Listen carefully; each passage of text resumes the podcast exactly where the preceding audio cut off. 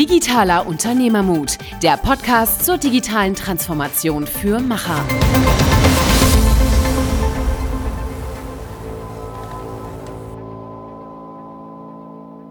Hallo und herzlich willkommen zu einer neuen Episode Digitaler Unternehmermut mit Niklas und Michael. Wir sprechen heute mit dem Rainer Simoleit. Er ist Interimsmanager, äh, Executive Interimsmanager und beschäftigt sich sehr stark mit äh, kundenzentrierter Produktentwicklung. Ähm, sehr spannend für uns, weil er redet über die Herausforderung des Interimsmanagement äh, in erster Linie, ähm, aber natürlich auch in seiner Umsetzung, wie man eben Kundenfeedback, nutzerzentriertes Feedback umsetzt. Er sagt, du musst zuerst in den Dialog treten als Unternehmen speziell im B2B-Umfeld und von Lippenbekenntnissen im Marketing hin zu einer echten Kundenrealität finden.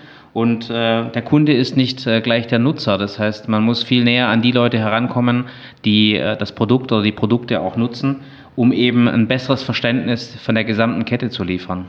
Genau, wenn man dann diesen richtigen Nutzer gefunden hat, dann geht es darum, er hat gesagt, das Problem zu lieben und das heißt wirklich ihn ganzheitlich zu verstehen. Er hat ein sehr gutes Beispiel genannt, das man vielleicht auch kennt.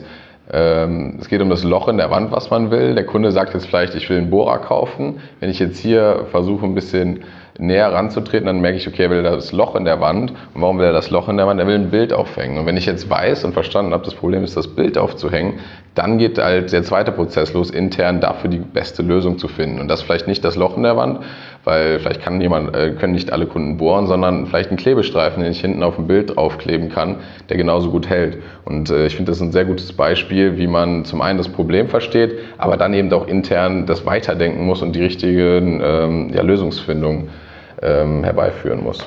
Mhm. Und wer denkt, ein Loch in der Wand ist äh, das, äh, die Problemlösung, der sollte dranbleiben und sich rein anhören. Viel Spaß.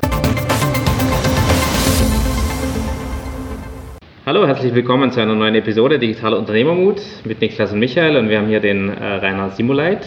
Er ist Executive Interimsmanager, Umsetzungsexperte ähm, und ähm, als Interimsmanager, äh, wir hören nachher gleich ein bisschen was von ihm, sehr aktiv unterwegs bei verschiedenen Firmen. Wir wollen mit ihm sprechen über die Herausforderungen im Interimsmanagement. Ähm, er hat auch einen sehr äh, interessanten Aspekt, wie er äh, in nutzerzentrierten Produktentwicklungen Feedbacks einholt, aber all das äh, kommt noch. Deswegen erstmal herzlich willkommen, äh, Rainer. Ja, schön, dass ich heute dabei sein kann und äh, euch ein bisschen was von meiner Arbeit erzählen kann und vor allem auch äh, euren Zuhörern. Wunderbar. Dann steigen wir, steigen wir gerade vielleicht schon mal ein und äh, fragen mal, äh, was denn ein Interimsmanager so macht. Ein Interimsmanager wird dann geholt, wenn es an Expertise fehlt oder auch eine Vakanz ist und manchmal auch, wenn beides passiert.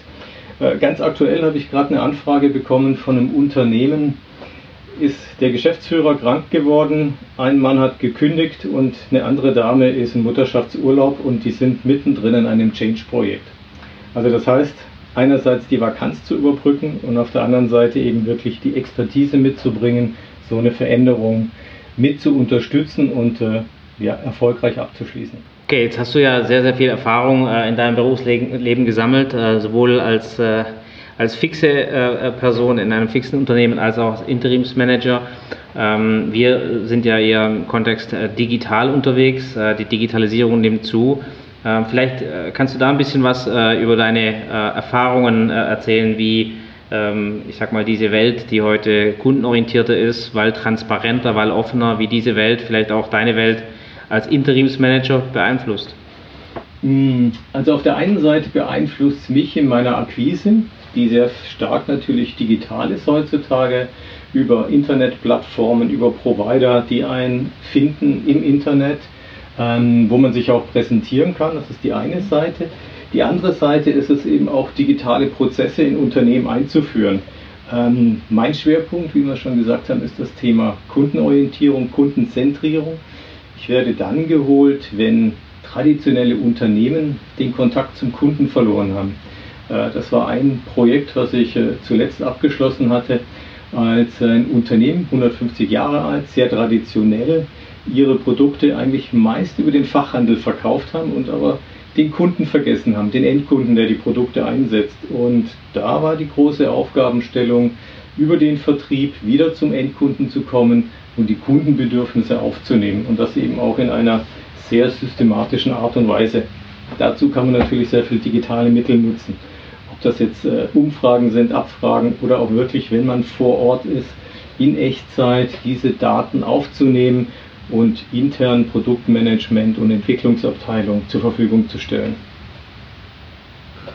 Jetzt haben wir natürlich sehr viele dieser Firmen, ähm, mit denen wir auch zum Teil zu tun haben, die sehr lang schon am Markt sehr erfolgreich unterwegs sind, die sich, ich sag mal, oftmals leisten konnten, diese Kundenzentrierung gar nicht so sehr ähm, an sich ranzulassen, weil die Produkte entweder so gut waren ähm, oder weil es Alleinstellungsmerkmale gab. Wie macht man das? Wie muss ich mir das vorstellen, äh, wenn du dann kommst und versuchst, eine Kundenzentrierung, ähm, ich sag mal, äh, zu erklären und diese dann auch umzusetzen?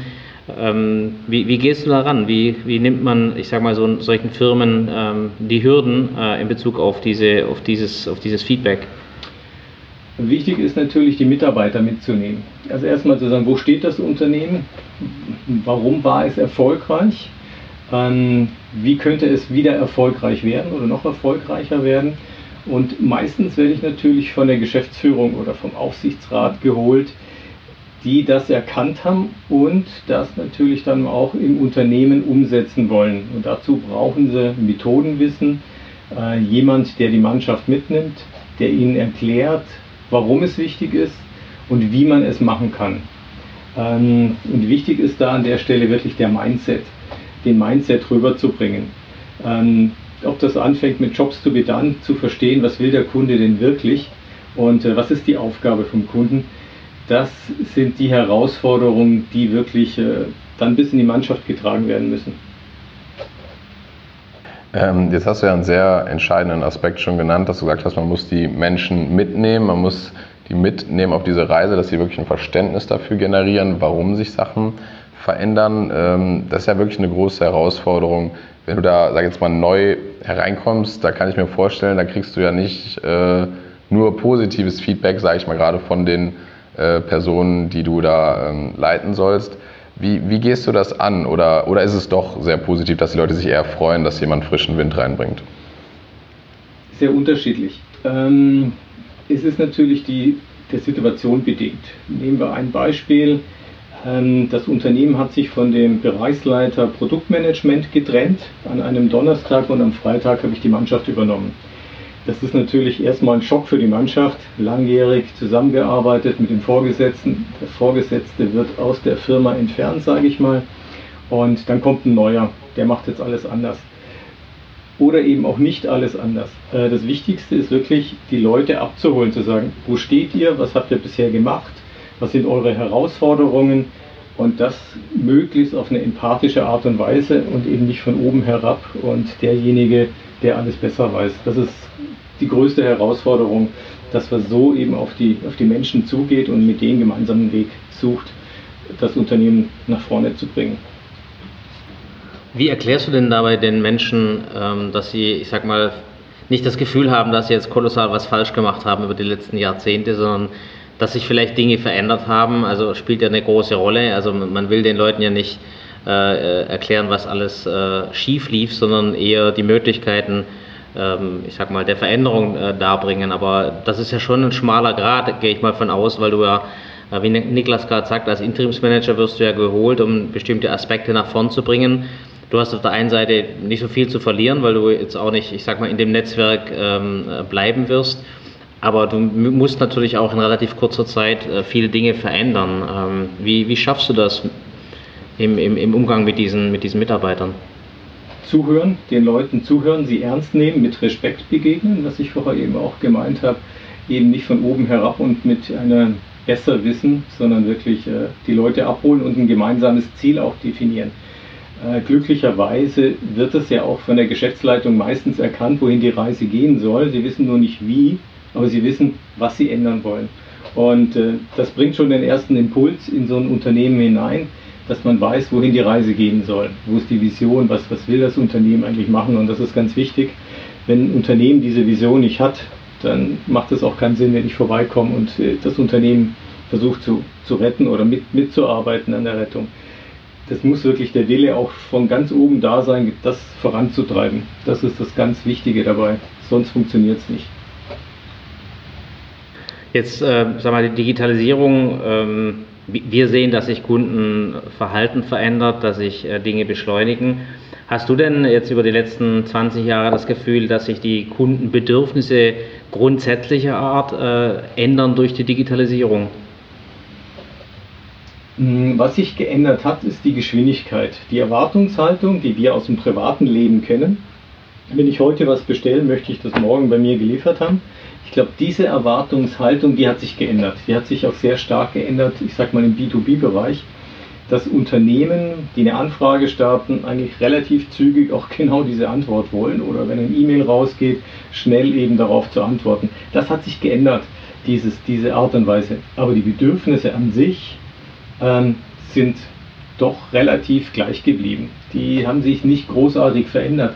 Es ist äh, das Thema Bequemlichkeit, es einfach zu haben, das, das wollte man immer schon, ob man mit der Pferdekutsche von A nach B gereist ist oder mit dem Auto oder zukünftig vielleicht mit irgendeinem Flugtaxi. Das Bedürfnis ist das gleiche. Ich möchte von A nach B reisen. Ich möchte das so bequem wie möglich machen, ohne Aufwand. Ich möchte meine Technik hier bedienen können, ohne täglich ein Update machen zu müssen. Diese Sachen sind grundlegende Bedürfnisse, sie sind gleich geblieben. Aber denen muss man auf den Grund gehen, die muss man hinterfragen, was sind eigentlich wirklich die Bedürfnisse. Warum möchten Sie irgendwas Neues produzieren? Warum möchten Sie diesen Prozess optimieren? Und äh, dem muss man auf den Grund gehen. Wir haben halt die Erfahrung gemacht, ähm, dass sich die Kundenbedürfnisse sicherlich durch diese Beschleunigung verändern. Ähm, aber äh, was man sieht im B2B, aber auch im B2C-Bereich, ist, dass die Vorinformation, die Qualität der Vorinformation, die Zeit der Vorinformation, die ein Kunde zum Beispiel im Netz oder ein Nutzer im Netz verbringt, einfach zunimmt. Das heißt, äh, oftmals sind ja die Kundenbedürfnisse, ähm, ich sag mal, da gewesen, aber vielleicht noch nicht so richtig vergleichbar gewesen. Und was wir halt sehen, ist, dass die, äh, die Vergleichsmöglichkeiten wesentlich umfangreicher werden, manchmal viel zu umfangreich, um überhaupt durchzublicken, aber mhm. dass dann ein Kunde vorinformierter ähm, und transparenter auf Firmen zugeht und ähm, die Firmen, die nicht den gleichen Prozess durchlaufen, also sprich auch dieses äh, angereicherte Verständnis irgendwo entwickeln, die sich dann wahnsinnig schwer tun, weil sie überhaupt nicht verstehen, äh, wieso die Kunden auf einmal, ich will es nicht sagen intelligenter geworden sind, aber mit Sicherheit informierter geworden sind ja.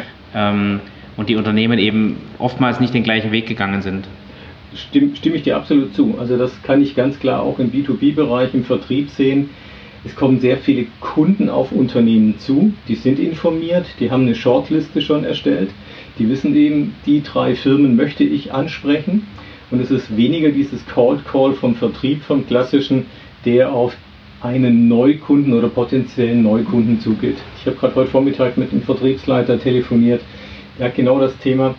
Er hat viele Kunden, die bei ihm anrufen, die ein Potenzial haben. Aber jetzt ist die Herausforderung für das Unternehmen herauszufinden, welcher Kunde passt denn überhaupt zu mir und was sind die Aufgabenstellungen und da in die Tiefe zu gehen und zu sagen, ganz systematisch den Bedarf zu analysieren. Aber es ist nicht mehr das klassische Cold Calling und rauszusuchen über die gelben Seiten oder übers Internet einen potenziellen Kunden anzugehen. Im B2B-Bereich die Kunden viel stärker informiert sind und äh, auf die Unternehmen zugehen und im Prinzip schon ihre Shortlist gemacht haben. Ja, dass der Vertrieb eben weniger jetzt auf diese Kaltansprache oder Cold Call angewiesen ist, sondern dass viele Unternehmen oder im B2B-Bereich eben auf potenzielle Lieferanten zugehen und eben da hier schon eine Shortlist gemacht haben. Ja, ich glaube, das äh, Thema war auch, dass äh, wir festgestellt haben, dass äh, gerade im B2B-Bereich äh, früher die Unternehmen sehr stark auf, ich sag mal, diese Kundenbeziehungen ähm, fokussiert waren. Die meisten Firmen erzählen dir auch, wir kennen jeden Kunden äh, persönlich, aber dass sich das Umfeld äh, um die Kunden herum, was die Kunden beeinflusst, ähm, äh, wo die Kunden sich Informationen holen etc., sich sehr stark verändert. Das heißt, es geht nicht mal so sehr darum, dass der Kunde sich so sehr verändert, sondern äh, ich sag mal, das, das, das Informationsverhalten, das Beeinflussungsverhalten etc. hat sich einfach stark verändert und das ist das, was die Firmen zurückspielen, wo die wahrscheinlich einfach ein, ein, ein viel, viel stärkeres Verständnis brauchen von dem etwas komplexeren Umfeld um die Kunden herum ähm, und das kann ich mir halt digital eher erschließen wie, ich sag mal, in der analogen Welt, weil ich kann die Kunden nicht jeden Tag besuchen, äh, sondern ich muss irgendwelche anderen Möglichkeiten finden, wie ich dieses Kundenfeedback äh, in, einer, in einer strukturierten Art und Weise auch permanent reinhole. Ja, genau. Also man muss eben auch in den Dialog treten. Man sieht es ja heute schon, jede zweite Internetseite ist nicht mehr nur eine Präsentation, sondern auch über Chatfunktionen wirklich äh, Dialog, um dann auch wirklich mit dem Kunden, der jetzt gerade das Interesse gezeigt hat für ein bestimmtes Produkt oder für das Unternehmen, eben dann wirklich in den Dialog zu treten. Und ich denke, das ist äh, neu, das machen nicht alle. Äh, man sieht es, äh, die innovativen Unternehmen tun es heute die direkt mit dem Kunden in Dialog treten, in dem Moment, wo der Kunde Interesse gezeigt hat. Ja, ähm, ich finde, sag mal, für viele Unternehmen ist das, dann sagt man so, ja, nutzerzentriert zu arbeiten. Ähm, ja, das machen wir doch. Wir arbeiten doch mit unseren Kunden zusammen. Aber du hast ja eben auch schon mal erwähnt, äh, viele, gerade aus dem deutschen Mittelstand, arbeiten dann halt mit ihrem Kunden, also aus ihrer Sicht mit dem Fachhandel, mit vielleicht ähm, Fachbetrieben zusammen und hören natürlich auf die, aber letztendlich werden ihre Produkte dann auch vielleicht von Endkunden auch noch genutzt oder von einem Weiterverarbeiter. Und ich glaube, wenn man hier von nutzerzentriert spricht, dann sollte man natürlich auch nicht vergessen, dass man immer mit dem ja, letzten Glied in der Kette sprechen sollte, also derjenige, der wirklich das Produkt dann nutzt. Ähm, wie, wie siehst du das? Muss man, wie schafft man es vielleicht, auch wenn man jahrelang nicht mit dem Endkunden zum Beispiel gesprochen hat, da eine Verbindung aufzubauen? Also das ist natürlich ein großes Change-Projekt. Man muss es machen mit dem Nutzer, du hast es genau richtig gesagt, mit dem Nutzer reden und nicht nur mit dem Kunden, der vielleicht das Produkt kauft, aber gar nicht nutzt. Äh, ist das gleiche Thema auch im B2B-Bereich in der Industrie, dass nicht unbedingt derjenige, der die Bestellung auslöst, der Nutzer ist. Dort gibt es eben ein Buying Center mit ganz unterschiedlichen Personen und äh, unterschiedlichen Aufgaben. Äh, wichtig ist es eben auch den Vertrieb abzuholen und äh, klare Definition zu machen, dass man eben nicht nur zum Fachhandel geht, ja, den muss man auch bedienen, aber einen gewissen Zeitaufwand auch bei den Endkunden verbringt, um herauszufinden, mit welchen Produkten, mit welchen Themen er sich auseinandersetzt. Und was sind die Herausforderungen? Also ich verwende das auch immer in meinen Impulsvorträgen oder in meinen Workshops, das Beispiel mit dem Bohrer. Ähm, keiner will einen 12er Bohrer, der will vielleicht ein 12er Loch, aber wenn man das zu Ende denkt, braucht er nicht mal ein Loch, sondern ein Klebestreifen wird es auch schon tun, um ein Bild oder irgendwas anderes äh, aufzuhängen. Also man muss das Thema zu Ende denken. Was will der Kunde? Und da brauche ich den Vertrieb dazu. Da muss ich den Vertrieb abholen mit dieser Denkweise, weniger Produkte zu verkaufen, als zu hinterfragen, wie kann ich dem Kunden weiterhelfen mit meiner Produktpalette. Was hat er denn für eine Herausforderung? Wie könnte die Lösung denn aussehen? Das ist ein, ein anderes Vorgehen, wie man das äh, in den letzten Jahrzehnten eigentlich gemacht hat, wirklich dieses Hardcore-Selling und äh, Produkte nur anzupreisen. Ähm, aber das ist ein Mindset und da braucht man Zeit. Also ich kenne das eben auch aus, aus meiner Praxiserfahrung, wenn ich interimistisch unterwegs bin, wenn ich dann mit alteingesessenen Vertriebsleuten rede, die sagen, ich kann ja nicht zu einem Neukunden gehen und den fragen, Probleme er hat. Ich sage, doch, genau das ist eben das Thema äh, wo drückt ihm der Schuh. Und äh, das ist ein Mindset. Und die meisten verstehen es, aber es muss natürlich auch, was ich vorher schon gesagt habe, es muss wirklich von, der, von dem Management, von dem Top-Management auch gewollt sein. Die müssen das auch wirklich vorleben. Die müssen eben auch ihren Mitarbeitern zuhören und den Kunden zuhören. Die meisten Mittelständler haben das mal gemacht, ganz am Anfang, als sie Start-up waren haben sie dem Kunden gut zugehört, haben eine tolle Lösung entwickelt, sind erfolgreich geworden. Aber das ist genau das Thema. Sie sind erfolgreich gewesen und äh, haben sehr viel mh, hm, Produkte entwickelt, die in der Vergangenheit erfolgreich sind, aber die Kundenbedürfnisse verändern sich. Ähm, oder auch die Kunden verändern sich, die Lösungen verändern sich. Es gibt sehr viele Wettbewerber. Das geht heute so rasant schnell. Ähm, ich habe jetzt gerade ein Digital Breakfast äh, hier in Freiburg organisiert mit einem Start-up, ähm, wenn ich mir anschaue, wie der Markt aussieht, habe ich schon so zwei, drei, die das gleiche Produkt herstellen wie das Start-up. Es geht sehr schnell in diesem digitalen Bereich. Ähm, aber das hält eben auch nicht ähm, vor, dem, vor der traditionellen Industrie mit Produkten halt, weil Produkte alleine reichen heute nicht mehr. Das ist immer den Service, das ist eine Dienstleistung außenrum. Die Kunden erwarten mehr. Jetzt ist es natürlich eine ziemliche Journey, ähm, die, äh, ich sag mal, so einem Unternehmen bevorsteht, weil ich, so eine Veränderung, äh, wie du sagst, ist ein Mindset. Ähm, das äh, ist ja nicht von heute auf morgen geschehen. Ähm, wie viel Zeit haben diese Firmen, diese Veränderung zu durchleben? Also wie viel Zeit gibst du ihnen oder ähm, wie, wie, muss man sich das vorstellen? Es ist ja schon, ein, ein, also Change Management ist ja so ein Buzzword. Das ist ja schon erhebliches Change Management, ähm, weil die Zeit spielt gegen dich ähm, und die Mitarbeiter, die jetzt jahrzehntelang oder jahrelang zumindest äh, in die eine Richtung gearbeitet haben, müssen jetzt anfangen zuzuhören und in eine andere Richtung zu arbeiten. Wie, wie viel Zeit haben diese Firmen? Das ist eine gute Frage. Wie viel Zeit haben die Firmen? Eigentlich nicht, nicht viel Zeit, weil der Wettbewerb schläft nicht. Das ist das eine. Äh, das andere ist natürlich, man muss sich so viel Zeit nehmen, wie man für das Unternehmen und für die Mitarbeiter benötigt. Ähm, in der Hinsicht, dass man, ich als Interim Manager bin auch nur eine begrenzte Zeit im Unternehmen. Irgendwann gibt es einen Nachfolger, der das, äh, der das wieder aufnimmt. Also man muss sich die Zeit nehmen, die Mannschaft mitzunehmen. Also diese Zeit kann ich weniger von drei Monaten oder sechs oder 21 Monaten reden. Das ist sehr unterschiedlich, wie offen das Unternehmen ist. Das ist auch eine Kulturfrage. Aber so ein kompletter Wandel für ein Unternehmen unter eineinhalb Jahren kann man das denn meint nicht verändern, diese Einstellung. Das ist eine Haltungssache. Also ich rechne jetzt schon mit eineinhalb Jahren, bis das Unternehmen sich wirklich neu orientiert hat. Ähm, wenn du jetzt dann auch von diesem Prozess von anderthalb Jahren redest, äh, gibt es da bestimmte wiederkehrende Phasen, die, ähm, die du quasi aufzeigen könntest? Ähm, ist, das, ist das ähnlich oder ist das immer individuell anders? Also das, der Klassiker ist natürlich, dass ein bestimmter Prozentsatz der Mitarbeiter interessiert ist und sagt, ja, wir sehen das auch, wir sind dabei. Äh, wir wollen so, so ein Thema angehen. Mit denen macht man ganz gerne so ein Pilot an dieser Stelle. Ähm, also Pilot heißt, dass ich mit denen zum Beispiel eine Erfassung, systematische Erfassung bei den Kunden draußen über CRM-System mache. Da nehme ich zwei, drei Außendienstmitarbeiter, mit denen man das projekthaft mal angeht. Das ist das eine. Dann gibt es natürlich diejenigen, die überhaupt sich nicht überzeugen lassen, die erstmal sagen, nee, nee, nee, wir machen das so, wie wir es immer schon gemacht haben. Das sind so die Klassiker, sage ich mal. Wichtig ist aber, dass man die gesamte Mannschaft mitnimmt, wie ich vorher schon gesagt habe. Und sonst gibt es einfach den ganz normalen Change-Prozess von zu sagen, ja, das schaffen wir bis zu diesem Tal der Drehen. Nee, wir wissen nicht, wie es weitergeht und irgendwann geht es wieder nach vorne.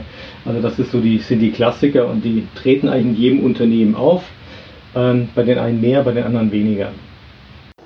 Also zu Beginn würdest du schon sagen, dass der Fokus darauf liegt, erstmal wirklich einen kleineren Kreis mitzunehmen, der eh schon Interesse hat, um dann vielleicht auch ein gewisses ja, Erfolgsprojekt ähm, zu zeigen, so ein Leucht, äh, Leuchtturmprojekt, was dann eine Strahlkraft entwickelt, wo vielleicht auch Interesse dann innerhalb des Unternehmens langsam geweckt werden kann. Genau, also man muss die Ängste akzeptieren von den Mitarbeitern, man muss die ernst nehmen, Respekt haben und die Leute an sich binden, die das auch nach vorne treiben, die dann eben als Multipli äh, Multiplikator auftreten im Unternehmen und ihre Kollegen dann auch dementsprechend abholen. Besser abholen können, wie ich als Vorgesetzter oder als externer Interim Manager. Ist das denn ähm, auch eine gewisse, sag jetzt mal, Hausaufgabe oder Vorarbeit, die Unternehmen machen können, bevor sie so einen Wandel angehen, dass sie schon mal die Leute identifizieren, die, die sag mal, einen gewissen Änderungsdrang haben? Ist das, sage ich mal, auch was, was schon da sein muss? Ähm, oder wie würde man es angehen, wenn es da vielleicht ähm, selbst das irgendwie schwierig ist? Oder hast du da die Erfahrung gemacht, dass es immer Leute gibt, die auch nach vorne gehen wollen? Also es gibt es überall. Also da wird, das ist meine Erfahrung. Ich finde in jeder Organisation Menschen, die interessiert sind, neugierig sind, Neues ausprobieren wollen, nach vorne gehen, äh, müssen nicht unbedingt die Jüngsten sein, das können auch ältere Mitarbeiter sein, die genauso agil sind an der Stelle. Also das hat nichts mit, äh, mit Jugend unbedingt zu tun, sage ich. Also das habe ich auch schon äh, in andere Richtungen sehr positiv erlebt. Ähm, normalerweise bekommt man diese Liste nicht von einem Unternehmen zu sagen, die und die sind Unterstützer. Das ist das äh, Fingerspitzengefühl, was man entwickeln muss, dass man dann innerhalb den ersten Tagen, vielleicht der ersten Woche rausfinden muss, mit wem kann ich das äh, nach vorne bewegen, wer unterstützt mich, wer ist offen dafür, wo gibt es eher Hemmnisse. Das muss man selber rausarbeiten und äh, gegebenenfalls dann eben mit der Geschäftsführung oder mit der HR-Abteilung einfach nochmal überprüfen, ob die Sichtweise, die man selber hat, eben auch der Sichtweise entspricht, was äh, andere Kollegen oder Führungskräfte über diesen Bereich zum Beispiel haben. Äh, wobei auch da manchmal mit Vorsicht zu genießen ist, äh, manchmal gibt es so eingefahrene Denkweisen, wo Personen in eine, in eine gewisse Ecke gerutscht sind und aus der nicht mehr rauskommen, außer man hilft ihnen als Externe aus der Ecke raus und sie können sich dann in so einem Projekt auch entfalten und zeigen, was sie wirklich können. Das kann auch sehr oft vorkommen, häufig im Mittelstand, wo ganz klar vom Chef, von der Geschäftsführung gesagt wird, da geht's lang. Und äh, Mitarbeiter haben sich dann dementsprechend darauf eingestellt und jetzt kommt ein neues, agiles Denken in das Unternehmen und sie können dann eigentlich aufleben und können dann eigentlich ihre, ihre wirklichen Kapazitäten eigentlich nutzen. Ja, es gibt ja auch viele Mitarbeiter, ähm, die Erfahrung haben wir auch gemacht, die jetzt zum Beispiel für Produktroadmaps verantwortlich sind. Ähm, wenn die Produktroadmap mal irgendwie äh, verstopft ist oder du kleinste Änderungen 18 äh, Monate benötigst, bis du Dinge verändern kannst, wenn du denen helfen kannst, ich sag mal, das Ganze zu entwirren und vielleicht tatsächlich neu zu priorisieren, dann kann ich mir auch vorstellen, kann man da ähm, neue Kräfte wecken äh, bei, bei den Mitarbeitern, die eher darunter leiden, dass Dinge immer so waren, wie sie waren. Ähm, aber sicherlich, äh, ich glaube, ich kann das auch äh, teilen, was du sagst. Dass wir reden immer von der Fraktion der Willigen. Das sind immer diejenigen, äh, die man, die man erkennt, die Lust haben mitzumachen, die, ich sag mal, Verbesserungen sich erhoffen, auch vielleicht auch schon länger darauf gewartet haben. Ähm, aber es gibt natürlich auch die anderen. Es gibt im Prinzip die Bewahrer und Blockierer. Wie gehst du mit denen um, dass du die nicht komplett verlierst oder dass die nicht komplett gegen dich gehen in so einem Projekt? Viel Gespräche, und äh, was ich vorher schon gesagt habe, wirklich äh, über diejenigen, die pilothaft dabei sind, eben die Beeinflussung in der Richtung, zu sagen, den anderen mitzunehmen. Das, das ist so eine Gruppendynamik, die entsteht. Ähm, da versuche ich eben so wenig wie möglich Druck auszuüben, sondern die einfach kommen zu lassen. Und die kommen normalerweise. Es gibt bestimmt immer einige, die eben nicht mitmachen wollen das äh, kommt auch in manchen Mandaten vor, wo man sich dann auch von Mitarbeitern trennen muss oder in anderen Positionen im Unternehmen sucht und wenn das nicht klappt, dann muss man sich eben trennen und äh, einen neuen Mitarbeiter suchen. Auch das kommt vor. Es kam auch schon vor, dass ich drei, mich von drei Mitarbeitern trennen musste und drei neue suchen. Und äh, die sind jetzt nach äh, mehreren Jahren immer noch an Bord und treiben das Thema vorwärts. Auch das passiert. Ist nicht schön, aber passiert. Ähm, Gibt es denn auch für dich so einen, mal, so einen Endstatus, wo du sagst, ja, wenn ein Unternehmen das Level erreicht hat, dann ist sozusagen meine Aufgabe beendet und äh, jetzt gehe ich raus. Ähm, Gibt es so einen, so einen Endpunkt, so einen klaren? Ähm, es gibt meistens den Endpunkt, wenn ein Nachfolger kommt, weil meistens ist es eine Kombination. Ich werde immer geholt, wenn eine Vakanz da ist, also wenn eine Führungskraft fehlt die so ein Thema macht, oder ein Konzept ist fertig oder die erste Umsetzung, der Pilot ist fertig. Das ist eine Definitionssache mit dem Unternehmen. Man könnte immer noch länger drin bleiben im Unternehmen. Also in meinem letzten Mandat war ich 21 Monate. Da war ich dann schon Teil des Unternehmens. Das war ein sehr langes Mandat.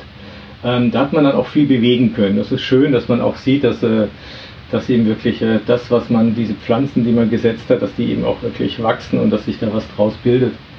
Aber sonst äh, gibt es natürlich klare Grenzen für ein Projekt, wo man was anstößt. Aber diesen Mindset und das zum Leben zu bringen, das dauert meistens länger. Also ich gehe vorher raus, ja. Mhm. Ähm, jetzt haben wir den Kontext der Digitalisierung. Ähm, unsere Erfahrung ist Digitalisierung oder ähm, die Aspekte, von denen wir gerade gesprochen haben, die sind im Ausland in verschiedensten Ländern noch wesentlich dynamischer wie in Deutschland. Deutschland ist noch ein bisschen gedämpft, gerade im B2B-Bereich.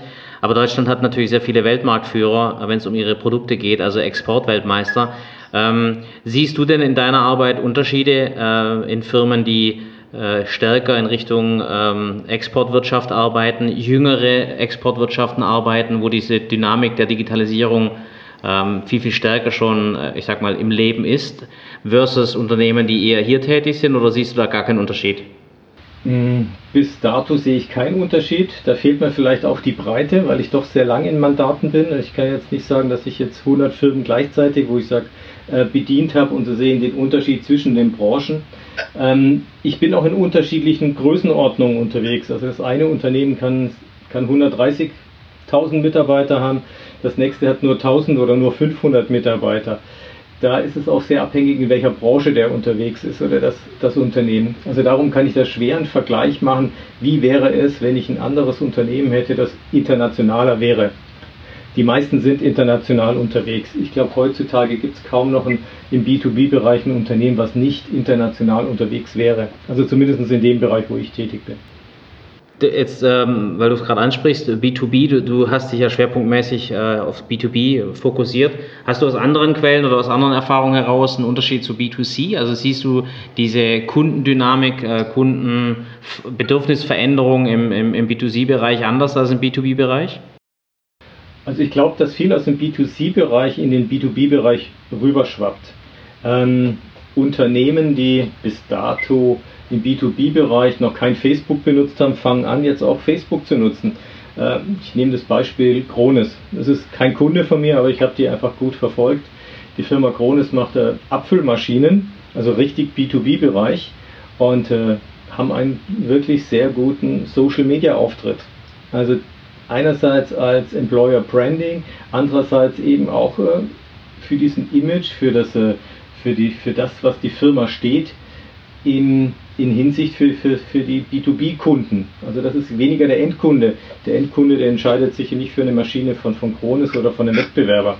Und das finde ich faszinierend, dass es da eben auch wirklich große B2B-Firmen gibt, die auf diese Social Media zum Beispiel ganz stark setzen. Ja, ich meine, man muss ja auch sagen, letztendlich, selbst wenn es dann B2B-Kunde ist, äh, auch da sind ja auch wieder Personen in, in Verantwortlichkeiten äh, und Personen werden ja auch, sage ich mal, sind ja auch als Privatperson auf solchen Plattformen unterwegs oder eben zum Beispiel bei LinkedIn auch mittlerweile ja in einem beruflichen Kontext. Also da haben wir auch die Erfahrung gemacht, dass äh, gerade in der Ansprache von Personen, ob ich jetzt einem B2B-Kontext jemanden versuche emotional zu berühren oder in einem B2C-Kontext, ähm, ich denke mal, da sind auf jeden Fall starke Parallelen in der, der Hinsicht vorhanden. Ja, plus, also zum Beispiel Kronis äh, ist mir auch ein, ein, guter Begriff. Da spielt das Thema Employer Branding natürlich eine Riesenrolle, weil äh, viele von diesen, äh, ich sag mal, sehr, sehr erfolgreichen Mittelständlern im B2B-Bereich haben Nachwuchsprobleme, das heißt äh, zum Teil Standortprobleme, ähm, dass sie die jungen Leute in bestimmten Berufsgruppen nicht mehr so richtig kriegen. Ähm, kannst du das bestätigen? Also siehst du da auch, ich sag mal, gerade da den, den Anspruch eben für diese Firmen stärker Richtung Endverbraucher zu gehen und in dem Fall eben halt in Richtung Employer Branding, um auch Talente für die Zukunft zu sichern? Ja, sehe ich definitiv genauso. Ähm, sehe ich auch, äh, dass Unternehmen sehr lange brauchen, um Leute zu finden, um wirklich äh, qualifizierte Mitarbeiter zu finden. Ähm, so ging es mir selber in dem, in dem letzten Mandat auch, dass wir sehr lange gebraucht haben, um qualifizierte Produktmanager zu finden zum Beispiel. Ähm, und da spielt natürlich das Image und der Auftritt nach außen eine große Rolle. Auch junge Leute eben anzuziehen und für die auch ein attraktiver Arbeitgeber darzustellen. Definitiv, ja. Ähm, aber weiter zur, zur Digitalisierung in, in, Unternehmen. Ich denke, so diese Digitalisierung, die heute so ein bisschen hypemäßig ist, die gab es schon immer. Also ich bin in der Automatisierungstechnik groß geworden und das ganze Thema Industrie 4.0, Kommunikation, Innerproduktion, die war schon lang da. Ähm, wir arbeiten alle schon mit, mit PCs, mit Laptops seit, seit 20, 25 Jahren. Ich habe noch nie eine Schreibmaschine bedient. Ich habe immer nur, obwohl ich schon äh, Anfang 50 bin, habe ich immer nur mit äh, Computer gearbeitet. Also von daher ist die Digitalisierung schon immer da gewesen. Ich glaube, sie dringt stärker vor in Bereiche, wo sehr viel automatisiert wird im Bürobereich. Ich glaube, das ist das, was heute mh, hm, so die Leute bewegt und natürlich auch äh, die Möglichkeit, äh, Sachen zu bestellen, zu kommunizieren in, in anderer, anderer Art und Weise, wie das früher möglich ist. Also wenn ich nur jetzt hier auf meinen Schreibtisch gucke, wie viele Tools ich hier schon liegen habe, mit denen ich sehr viel arbeite, mit denen ich eigentlich ein Homeoffice betreiben kann, das ist für mich schon auch Digitalisierung, ähm, die eigentlich überall stattfindet, auch beim kleinen Mittelständler. Ähm, der kleine Mittelständler und ähm, der auch anfängt, seine Produktion papierlos, beleglos zu organisieren. Ähm, oder der Metzger, der seine Produktion optimiert. Ähm, auch das fällt alles unter Digitalisierung. Also ich glaube, es gibt ganz viele Aspekte von Digitalisierung. Und äh, viele haben dazu auch schon Ideen und setzen die Sachen auch schon um, brauchen natürlich noch Hilfestellung. Ähm, was dann an Software, an Hardware, an Konzepten ähm, angeboten wird, um eben schneller zu reagieren und äh, vielleicht Produkte schneller zu produzieren, Losgröße 1 zu produzieren, äh, kundenorientierter unterwegs zu sein. Das hat sich beschleunigt. Mhm. Jetzt geht es äh, natürlich auch um Methodiken. Das heißt, das eine ist das Verständnis, ähm, was für Auswirkungen äh, letztendlich zum Beispiel veränderte Kundenbedürfnisse oder überhaupt das Verständnis von Kundenbedürfnissen hat. Ähm, jetzt musst du natürlich, äh, ich sag mal, eine reiche Anzahl an, an, an Methodenkompetenzen haben, wie du diese Art von Know-how ins Unternehmen bringst. Hast du da ein paar Beispiele, wie du, ich sag mal, das moderierst, wie du versuchst, eben ähm, Brücken zu schlagen ähm, und eben auch bei Methodiken vielleicht Dinge zu verändern, die nachhaltig sind? Ja, also eine Methode ist zum Beispiel der klassische Job-to-be-done, Entschuldigung, der Job-to-be-done-Ansatz. Das bedeutet eben zu hinterfragen, was sind eigentlich wirklich die Aufgabenstellungen des Kunden. Ähm, da gibt es Ansätze, die man schulen kann. Ähm, das ist wirklich dann herzugehen, auch im Kundeninterview wirklich das zu hinterfragen mit, mit Fragen wie warum, wozu, weshalb. Und da gibt es auch wirklich saubere Vorgehensweisen, die man im Vertrieb, Produktmanagement beibringen kann. Das geht dann so weit, dass man wirklich systematische Fragetechniken anwendet, wo man Situationsfragen stellt, Aufgabenstellungen hinterfragt, über die Bedeutung dieser Aufgabe und dann auch wirklich ganz tief in die Nutzenanalyse reingeht. Da gibt es Methoden, ähm, die ich dann eben auch genau dort anwende. Ist das bei diesen Methoden so, ähm, sag mal, reicht es, wenn ich mir die Methodik einmal ähm, anlerne, über zum Beispiel Workshops, Seminare, kann ich dann schon sehr schnell selber damit äh, arbeiten? Oder ist hier, sag ich mal, eine längerfristige Betreuung entweder über so ein Modell, wie du, wie du es jetzt beispielsweise anbietest oder andere externe Unterstützung auf jeden Fall immer notwendig? Also wichtig ist oder was, was ich mache, ist äh, auf der einen Schiene, wenn ich Beratung mache, mache ich einen Workshop, setze erstmal diesen, dieses Pflänzchen, diese Idee, diese, diese Haltung, wie hinterfrage ich sowas, biete dann Methoden, mache das über einen Online-Transfer im Nachhinein, nach vier Wochen, acht Wochen nochmal dann in das Gespräch zu gehen, was hat funktioniert beim Kunden, was hat nicht funktioniert, wenn ich zum Beispiel einen Vertrieb ausbilde an der Stelle. Äh, wenn ich jetzt in einem Unternehmen bin, dann ist es so, dass man wirklich dann eben auch Schulungen vor Ort macht und dann eben auch diese Prozesse dahinter optimiert. Und die Prozesse werden natürlich heutzutage digitalisiert. Das heißt, CRM-System anzupassen, äh, in der Hinsicht, dass man genau mit diesen Methoden arbeiten kann. Oder eben auch den Innovationsprozess anzupassen, zu beschleunigen, weg von langen Lastenheften, wo der Produktmanager erstmal ein Vierteljahr nach draußen geschickt wird, ein großes Lastenheft schreibt, dann in ein Gremium geht und dann wird im Gremium abgestimmt, ob das gut ist oder nicht und er wird wieder in den Markt geschickt, sondern da eben auch agile Arten, agiler, schneller zu sein, wie zum Beispiel mit dem Thema Running Lean von Ash Maury, der eben auch so ein Lean Canvas entwickelt hat, wo man ganz schnell im Prinzip sagt, was ist wirklich das Problem, wie messe ich das Problem und wie messe ich die Lösung. Da gibt es Ansätze, um das um so ein Lastenheft wirklich viel, viel agiler zu machen und äh, nicht nur in der Entwicklung agil, sondern auch in der Erfassung von den Kundenbedürfnissen agiler zu sein. Jetzt sprichst du es ja an, agil, das kommt ja, oder ich meine, dieses Thema ist ja auch sehr stark durch die Softwareentwicklung getrieben worden. Also beziehungsweise es war ja erst in der Manufaktur und dann ist es ja sehr stark in der Softwareentwicklung jetzt in den letzten Jahren aufgekommen. Da können natürlich nochmal ganz andere Geschwindigkeiten vorgelegt werden von den Release-Prozessen.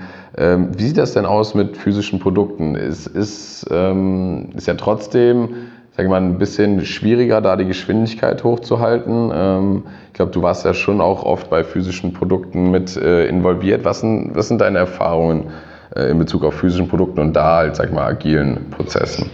Also man kann heutzutage viel schneller agieren, auch bei Hardware oder auch bei physikalischen Produkten. Äh, durch das Thema 3D-Druck, das auch sogar im Metallbereich mittlerweile sehr etabliert ist, indem man wirklich Prototypen entwickelt, sehr schnell, zügig zum Kunden geht, die Prototypen nochmal überarbeitet und dann in die Entwicklung geht.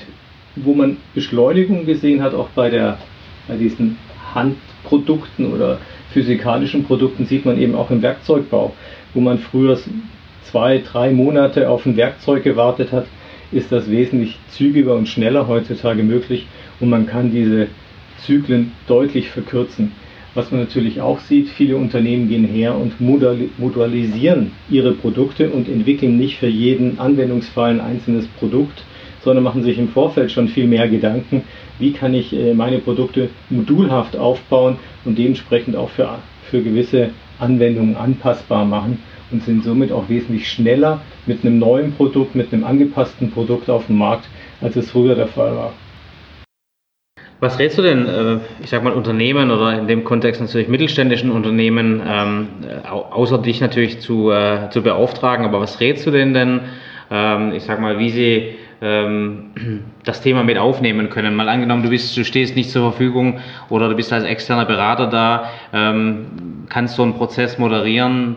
was wäre da, wär da so ein Stufenplan, den, den ein Unternehmer oder ein Unternehmen tatsächlich auch gehen könnte? Also was ich jedem Unternehmer raten kann, einfach offen durch die Welt zu gehen, offen, offen auch mit, mit Kunden den Kontakt nie zu verlieren, äh, offen mit Lieferanten zu sprechen, mit neuen Möglichkeiten, ähm, auch neue Lieferanten zu suchen. Also selber eben genau diese Shortlist zu machen, zu sagen, wer kann mir das Werkzeug schneller liefern, wer kann mir das in einer anderen Art und Weise liefern. Sich einfach damit zu beschäftigen, wie kann ich meine Prozesse optimieren und mit diesem Mindset eben proaktiv ranzugehen und zwar so nach, wie Günter Schuh, der Professor aus Aachen sagt, Agilität ist proaktive Flexibilität. Das heißt wirklich, also proaktiv das Thema anzugehen, von sich aus und zu sagen, wie kann ich flexibler werden, wie kann ich agiler mit den unterschiedlichen Themen umzugehen, mit meiner ganzen äh, Wertstromkette eigentlich. Und äh, das ist der Ansatz, was ich jedem eigentlich empfehlen kann. Mhm, das klingt super. Ähm Jetzt ist so, du hast vorhin äh, gesagt, also ich habe noch Schreibmaschine gelernt, gebe ich ehrlich zu. ähm, bin aus dem Schreibmaschinenunterricht verbannt worden, weil ich immer auf die Tasten geguckt habe. Ähm, äh, ich habe mich aber in die Digitalisierung vorgearbeitet und wir, wir, fragen unsere Gäste eigentlich ganz gern, äh, wie gehst du mit Digitalisierung um? Also welchen Einfluss hat es auf dich? Ähm, wie kommst du damit zurecht? Hast du Mittel und Wege gefunden, dich in diesem immer schneller werdenden äh, Digitalisierungskosmos ähm, erfolgreich zu, durch zu navigieren. Ähm, wie, wie, gehst du persönlich damit um? Also für mich ist äh, Digitalisierung, ich nutze die wirklich ganz aktiv, indem ich eben wirklich auch meine Bücher eben auf meinem iPad lese zum Beispiel, äh, dass ich eben auch äh, MOOCs besuche, wie zum Beispiel oder auch OpenHPI ähm, und dort eben mich weiterbilde und wirklich diese digitalen Medien aktiv nutze dazu äh, mich mit äh, Kollegen vernetze über, ich sag mal, OneNote, über Teams, über, über Slack, über all diese Methoden. Wenn ich in die Firmen gehe und denen eigentlich erzählen möchte, wie man was besser macht, muss ich selber erstmal ausprobiert haben und selber damit gearbeitet haben. Also beschäftige ich mich äh, permanent eigentlich mit, mit Digitalisierung. Und wie schon gesagt, meinen ersten Computer, das war ein ZX81 in den 80er Jahren, seitdem arbeite ich mit Computer und mit Digitalisierung. Ah, da haben wir, haben wir ähnlich mit Sinclair angefangen, das ist schon mal äh, eine, eine ähnliche Generation. ähm, aber äh, ich glaube, das äh, ist, ein, ist, ein, guter Tipp, insgesamt das ganze Thema vielleicht auch mit Neugier zu beschreiben, einfach die Neugier zu haben, immer so weiter zu lernen, was das betrifft, weil das hört nicht auf und im Gegenteil, es nimmt wahrscheinlich eher zu, also es nimmt Fahrt auf. Aber es ist definitiv so, dass man äh, zu Zeiten des Sinclair ZX81 auch noch äh, mehr, ähm, äh, ich sag mal, Tüftlergeist brauchte wie heute, ähm, aber das gleiche Interesse oder die gleiche Neugier wahrscheinlich zum Ziel führt. Ähm, bist du denn irgendwo mal äh, gescheitert mit deinem Ansatz, äh, interimsmäßig solche Veränderungen durchzuführen? Ähm, Gab es da irgendwo Mandate, die einfach nicht funktioniert haben oder wo du aufgegeben hast? Ähm, gut, aufgeben tue ich normalerweise nicht. Ähm, ich habe ein Mandat gehabt, ja, da habe ich ein Konzept ausgearbeitet und das ist am Unternehmen, an der Entscheidung gescheitert, dass es nicht umgesetzt worden ist. Ähm, das war ein größeres Unternehmen und in dieser Einheit, 500 Mitarbeiter, waren wir alle überzeugt, dass das der richtige Weg ist, wie wir einen internationalen Vertrieb neu strukturieren, haben die ganzen Ansätze eigentlich äh, durchgespielt, entwickelt, die Konzepte mit der gesamten Mannschaft, auch im inter, internationalen Kontext die Vorstandsebene hat sich dann dagegen entschieden, weil es noch andere Gründe gab. hat mich ein bisschen geärgert, viel Energie reingesteckt, auch für die Mannschaft, die, die mit Leidenschaft daran gearbeitet hat, was da nicht umgesetzt worden ist aus, aus anderen Gründen, weil sie sich äh, andere Themen verschrieben haben. Aber das äh, erlebe ich häufiger, dass Unternehmen sich zu viel vornehmen. Das ist vielleicht auch noch so ein Thema. Äh, sich nicht fokussieren auf wenige Projekte, sondern ganz viele Projekte anfangen und die aber nicht alle zu Ende bringen. Das ist, äh, das ist eine große Herausforderung in unserer Zeit momentan. Gibt es denn bei dir auch, sage ich jetzt mal, Kriterien, wo du sagst, ähm, das muss für mich überhaupt gegeben sein, bevor ich einen Auftrag annehme? Also gewisse, ich sag mal, Freiheiten oder gewisse ähm, zugesicherte Unterstützung. Du hast gerade das Beispiel erwähnt, dass es dann letztendlich nicht umgesetzt wurde. Gibt es Sachen, wo du sagst, ähm, ja, das sind Aufträge, die ich äh, erst gar nicht annehmen würde? Ja, gibt äh, Ich habe Anfang des Jahres einen Auftrag abgelehnt. Ich war ein halbes Jahr in der Akquise mit einem Start-up, muss ich sagen. Start-up mit 80 Mitarbeitern ging es um die Einführung für Produktmanagement. Äh, wir haben ganz viel diskutiert im Vorfeld, wir haben eine saubere Auftragsklärung gemacht, aber es wurde auch keine Entscheidung getroffen, dieses Projekt anzugehen, obwohl es wirklich gebrannt hat. Ähm, und dann musste ich irgendwann zu einem bestimmten Zeitpunkt dann wirklich die Reißleine ziehen und sagen, wenn ihr euch nicht entscheiden könnt und dieses nicht umsetzen wollt, dann müssen wir es bleiben lassen. Und das war ganz deutlich, dass sie das halt nicht wirklich umsetzt. Sie, sie hätten es umsetzen müssen, aber sie haben sich davor gescheut, es umzusetzen. Da habe ich dann mich rausgezogen und gesagt, wie wäre es, wenn ich in diesem Mandat wäre? Wie wäre dann die Zusammenarbeit in dem Unternehmen? Wenn man im Prinzip dann auch jemanden reinholt, aber nicht die Motivation hat, das wirklich umzusetzen. Das habe ich dann einfach auch den, die Reißleine gezogen. Mhm. Gibt es das Unternehmen heute noch? Das gibt es noch. Äh, ich muss aber sagen, dass der Wettbewerb, glaube ich, an denen vorbeizieht gerade. Okay, ja, das ist oftmals so, dass die Geschwindigkeit dann tatsächlich äh, nicht mitgegangen werden kann. Oder äh, ich glaube, wir haben das äh, ganz oft, dass man gerade aus dem Startup-Umfeld ähm, irgendwann den Punkt erreichen muss, wo man Strukturen schafft und die Strukturen dann irgendwann skalieren können. Und das verpassen ganz viele. Das heißt, ähm, das ist, ist, ist was, was wir auch sehen. Ähm, das sind nicht nur die Großen, die dann, äh, oder die mittelständischen Unternehmen, die dann nicht so agil sind, sondern oftmals sind es auch Startups, die eben den Punkt verpassen, äh, wenn sie groß werden. Ähm, aber das ist auch interessant, weil du, du scheinst da ja auch, äh, ich sag mal, äh, Punkte oder Anknüpfungspunkte zu haben. Siehst du denn äh, fundamentale Unterschiede, wenn du jetzt zum Beispiel so ein Mandat in einem äh, etwas größeren Startup äh, siehst versus einen Mittelständler, den es schon seit 115 Jahren gibt? Ja, also der große Unterschied ist natürlich, dass man außer von dieser Agilität, die am Anfang da ist, sehr stark da ist in einem Startup, eher in so eine Struktur kommen muss, in eine, in eine ob, ob, das jetzt mit Objectives und Key Results ist, aber einfach mit einer fokussierten Struktur reinkommt, ist das eine. Und das andere ist, ich muss ja erstmal was auf, aufbrechen in so einem traditionellen Unternehmen. Also ich vergleiche dich so, so, so ein bisschen mit neues Haus bauen oder ein altes Haus renovieren. Das sind zwei unterschiedliche Vorgehensweise. Beim Renovieren muss ich erstmal einiges rausreißen, bevor ich wieder was Neues aufbauen kann. Das kostet mehr Arbeit manchmal, als äh, was Neues aufzubauen. Also von daher sind es zwei ganz unterschiedliche Vorgehensweisen. Also es ist auf jeden Fall sehr spannend. Ich glaube auch dieses Interimsmanagement an sich ist natürlich eine spannende Herausforderung. Wir haben im Vorgespräch so ein bisschen äh, darüber gesprochen. Du warst ja auch mal, ich sag mal, äh, in Amt und Würden äh, als, als fixer Mitarbeiter und ich glaube, äh, die Idee, äh, da wieder zurückzugehen und zwar langfristig ähm, das Ähnliche zu machen, hattest du, glaube ich, äh, nicht mehr. Was reizt dich denn an diesem Interimsmanagement in Zeiten wie diesen? Mich reizt dieses, äh, diese, also ich habe diese Neugierde, was Neues zu machen, äh, andere Branchen kennenzulernen, ähm, Gelerntes wieder anzuwenden in einer anderen Perspektive, in einem anderen Unternehmen. Und das habe ich eben gespürt, weil ich eben lange Jahre in der gleichen Branche tätig war, zwischen verschiedenen Wettbewerbern dann gewechselt habe. Da war dann irgendwann so diese Routine da und man ist so in diesem eigenen Saft und kommt aus dem eigenen Saft nicht raus. Und das finde ich eigentlich das, das Schöne an, an, der, an der Tätigkeit, die ich heute habe, dass ich sehr unterschiedliche Branchen kennenlerne, unterschiedliche Vorgehensweise und immer aus der einen Branche was zu anderen mitnehmen kann und eigentlich damit eigentlich auch wieder einen Mehrwert mitbringen, dadurch, dass ich eben andere Sachen schon gesehen habe. Ob das ein kleines, ein großes Unternehmen ist und man hat immer irgendwo eine, was aus der, kann man aus der Schublade ziehen und dann adaptieren für das andere Unternehmen. Und das ist, macht, macht, die, macht die Sachen spannend und interessant und äh, das ist eben eine Herausforderung, die ich nicht aufgeben möchte. Ich denke mal, gerade du, äh, du hast ja auch schon mal so ein bisschen erwähnt, sich jetzt in die neuen Sachen reinzuarbeiten, eben als du erwähnt hast, dass du dein iPad ja auch nutzt, ähm, um Bücher zu lesen. Ich bin mir sicher, klar, du nimmst viel Erfahrung von deiner Arbeit mit, aber du hast bestimmt auch einige ja, spannende Quellen, die du, sag ich mal, so äh, regelmäßig konsumierst, um dir da Inspiration zu holen.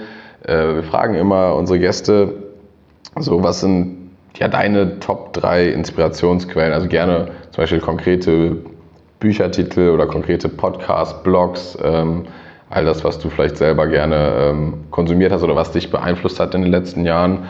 Ähm, fällt dir da konkret was ein? Ja, also es sind Bücher und äh, das sind auch Seminare. Also ich sag mal, das erste Buch, was mich äh, beeinflusst hat, unter anderem ist Running Lean. Das ist von Ash Maury, der ein gutes Buch geschrieben hat, eben um diese Kundenzentrierung und wie man wirklich das Problem liebt, also man nicht das Produkt liebt, sondern love the problem. Ein anderes Buch, und wo ich auf einem Seminar war in Holland, ist das Thema Design a Better Business. Da geht es darum, dass verschiedene Tools und eine Vorgehensweise dargestellt wird, wie man eben ein Unternehmen neu ausrichten kann an die VUGA-Welt. Finde ich ein ganz tolles Buch.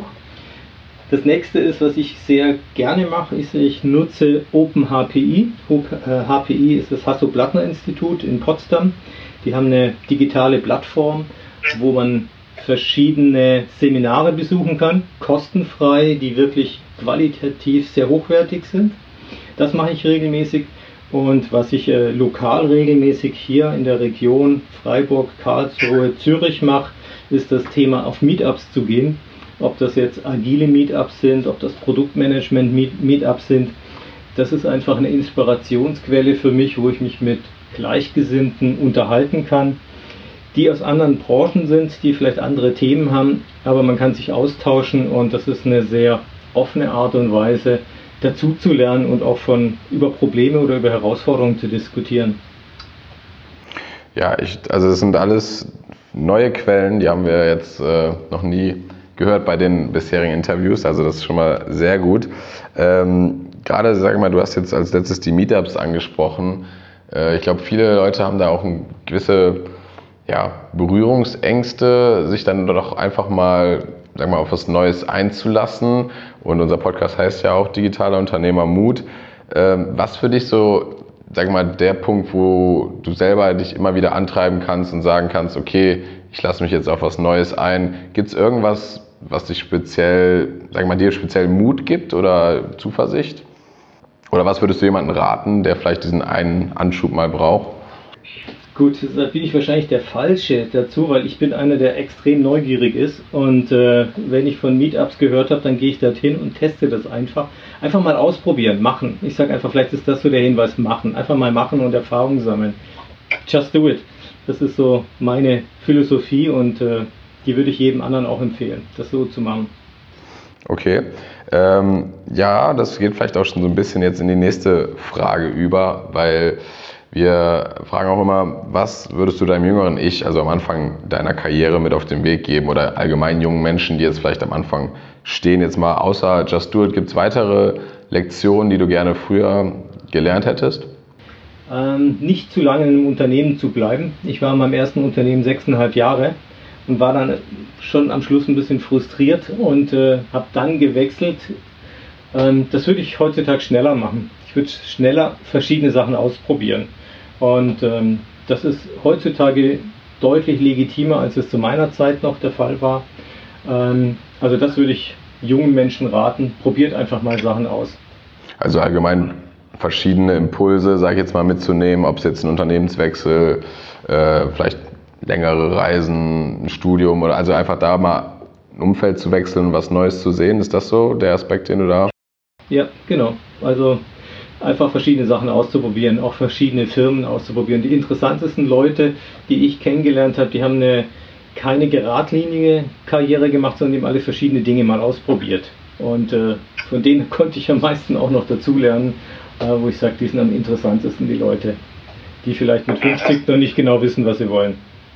Ja, sehr cool. Vielleicht ähm, hast du da ein paar Vorschläge für uns, äh, für gute Kandidaten äh, für den Podcast. Wir suchen immer sehr gute Referenzen für Leute, wo du sagst, äh, vielleicht hast du spannende Leute kennengelernt, die auch für so einen Podcast ähm, zu gewinnen wären. Äh, würde ich einfach mal in mich gehen und überlegen, wen, mich, wen ich euch empfehlen kann, ja. Super. Ähm, deine, deine Quellen, die werden wir in den Show Notes verlinken. Ähm, du bist sehr gut zu finden, glaube ich, über LinkedIn. Äh, Gibt es andere Kanäle, wo man dich finden kann oder was von dir lesen kann? Ähm, LinkedIn mache ich am meisten, sonst eben über meine Homepage kann man was von mir lesen. Ähm, sonst habe ich keine Veröffentlichungen, die ich jetzt irgendwie digital verbreitet habe, außer bei Slideshare, aber Slideshare ist nichts anderes als LinkedIn. Ja, LinkedIn ist eigentlich der Kanal, der am interessantesten ist. Mhm, super. Gibt es äh, Final Last Word, äh, etwas, was du hinterlassen möchtest als Abschlusssatz? Liebe das Kundenproblem. Liebe das Kundenproblem, ja. Find, finde die Kundenlösung. Liebe das Kundenproblem, finde ich super. Äh, dann äh, ist äh, klasse, dass wir die Zeit gefunden haben, äh, miteinander zu reden und äh, ich wünsche dir viel Erfolg, Rainer, und äh, vielen Dank, dass du die Zeit für uns hattest. Ja, vielen Dank für die Möglichkeit, für die Diskussion, die war sehr anregend und ja, wünsche euch viel Erfolg mit eurem Podcast und allen Zuhörern, dass sie aus den Ideen was machen. Dass sie das Problem lieben lernen. Genau, das Problem lieben lernen. Super, das behalten wir uns. danke, Rainer. Tschüss. Alles klar, danke, ciao. Vielen Dank fürs Zuhören. Wir hoffen, dass äh, auch für euch einiges an spannenden Informationen und auch ein echter Mehrwert dabei war. Gerne gebt uns äh, eure Meinung zu den Themen, gebt uns Feedback auf allen Kanälen. Die sind äh, in den Shownotes wie immer verlinkt. Da findet ihr auch die relevantesten Infos von dieser Episode. Und dann freuen wir uns natürlich, wenn ihr nächste Woche wieder einschaltet. Vielen Dank.